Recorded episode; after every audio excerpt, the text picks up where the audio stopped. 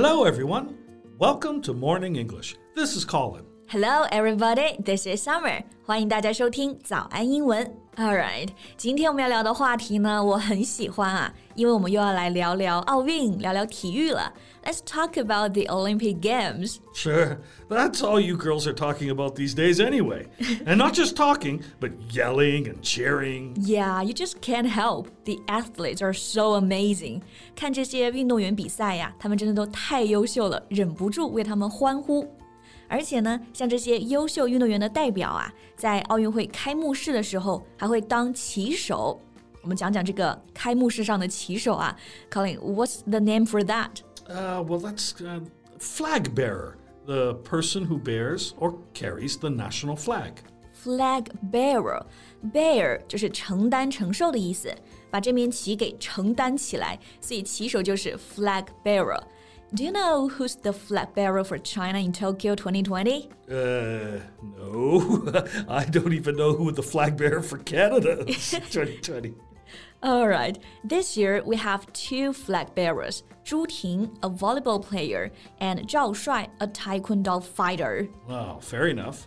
Hey, I do know who the flag bearer was for China in Beijing 2008. 啊，北京奥运会的旗手啊，我觉得大家应该都知道，都记得啊。It was Yao Ming. Right, Yao Ming. Yeah, yeah. You know, I I saw him in person in, in Toronto when really? he played basketball there. Yeah? yeah, yeah. He's a lot, lot bigger, bigger and stronger than people think. Yeah. 所以康林自己见过姚明，知道他有多 big，所以我们说他真的是中国的巨人，对吧？然后呢，他不仅仅是人高，他在中国啊也是有特别大的影响力和成就。所以呢，他是两次担任了我们的奥运会的旗手。He was the flag bearer for China two times in a row, 2004 and 2008. I think the main rule guiding most Olympic teams when choosing a flag bearer is to choose either the best or the most unique athlete. Right.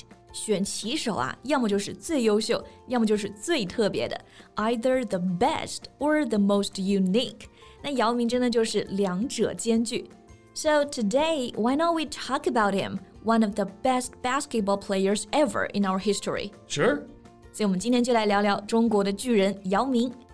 像这一次东京奥运会呀、啊，其实也少不了姚明的身影，因为他现在呢是中国篮球协会的主席。You know, he's the Chinese Basketball Association president. Right. He must be very busy these days because, um, you know, there are two new sports in basketball men's and women's three on three basketball. 对，今年篮球呢特别好看，因为还增加了两个新项目，三乘三的男子和女子篮球赛，很刺激。 那我们之前其实，在聊这个话题的时候，我就发现啊，我真的都不确定这个三乘三的乘怎么说。I thought about using multiply or times. yeah, we don't say multiply here. Uh, that's too uh, mathematical. Mm-hmm. We use a very simple word on. Three on three. 没错，如果你用这个 multiply，就真的变成数学算术题了。所以其实用个很简单的单词 on，o n on 就可以了。 Actually, we often use on in this way. For example, when a teacher gives a class to only one student, that's called a one-on-one class. Right，一对一的课就是 one-on-one class。所以这里还是很好理解的啊，三对三的篮球赛 three on three basketball，五人篮球赛 five on five。 So, in three on three basketball, China won a medal, right? Right, we won a precious bronze in women's three on three. Bronze 就是铜牌的意思。那我们三对三的女篮呢、特别棒，赢了一枚宝贵的铜牌。I bet Yao Ming was also there on the court cheering for them. Sure，那这些女篮们在庆祝的时候，其实有个场面还出圈了，挺让人感动的。就是我们的运动员呢，杨舒雨跑过去和场边的姚明击掌，就感觉是一种体育精神呐、一代代传承。But that's quite normal in basketball. Players do that a lot.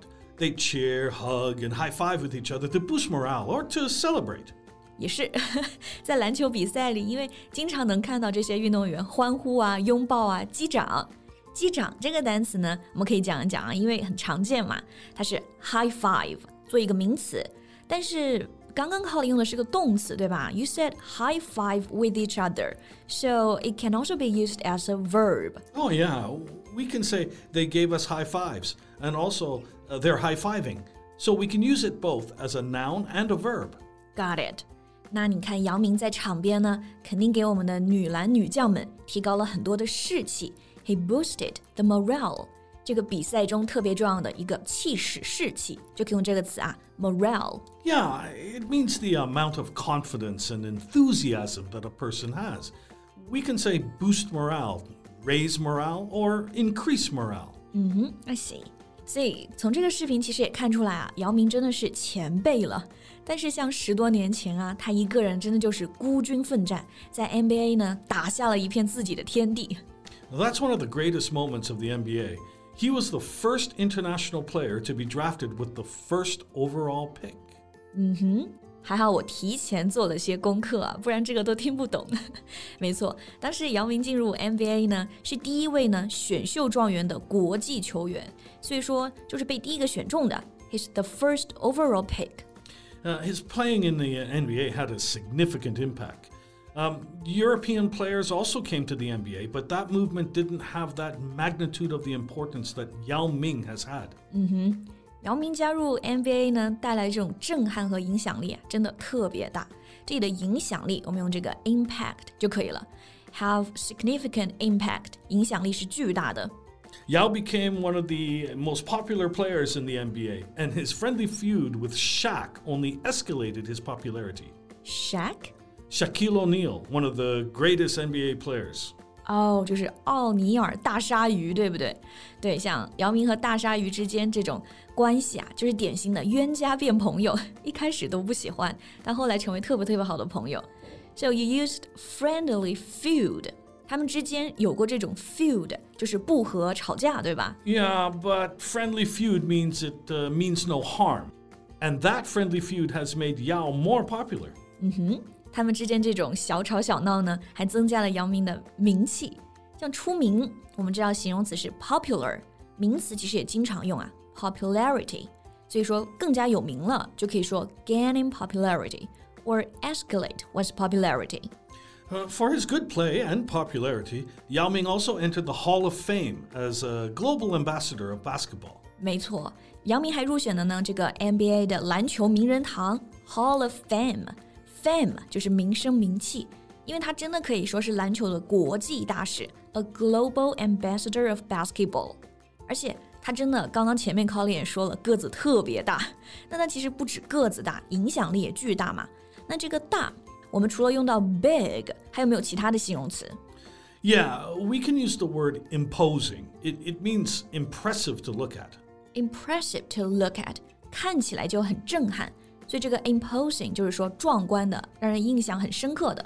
So we can say Yao Ming's one of the most physically imposing players the NBA has ever seen. No doubt, imposing player，他肯定是 NBA 史上呢最高大的球员之一。And also off the court, he has been just as colossal. He expanded the NBA's global impact from massive TV audience to millions in merchandise revenue. Colossal, right? Yep. Colossal 也是非常大的意思，对吧？Yeah, yeah, it means extremely large, a colossal statue or a colossal amount of money. 嗯哼，我们说其实奥运会有这么多运动项目啊，但其实真的还是大球类的，比如足球啊、篮球的运动员呢，商业价值呢是最大的。比如说像姚明，他打的每一场球，那观众量就巨大，而且他们还可以直接产生价值来卖商品。但是呢，姚明的影响 除了商业价值之外呢，他真的还激发了一代年轻人打球的兴趣。Sure, he contributed to a far-reaching interest among the youth. He's truly an international basketball icon. Yeah, I think so. 国际篮球巨星呢带来的深远影响，这里的深远的就可以用到这个词啊，far-reaching，能够达到很远的地方，所以就是影响深远。 over a long life, he's going to end up probably having as great an impact on this game as anyone who has ever played. 没错，像这一次奥运会呢，我们的女篮成绩也特别棒，那其中肯定有她的影响，所以她的力量啊，真的就是一代代传承下去的。那我们的听众里是不是有姚明的球迷呢？如果有的话呢，也欢迎留言分享你和篮球的故事呀。All right, so that's all the time we have for today. So thank you so much for listening. This is Colin. This is Summer. See you next time. Bye. Bye. This podcast is from Morning English. 学口语就来早安英文。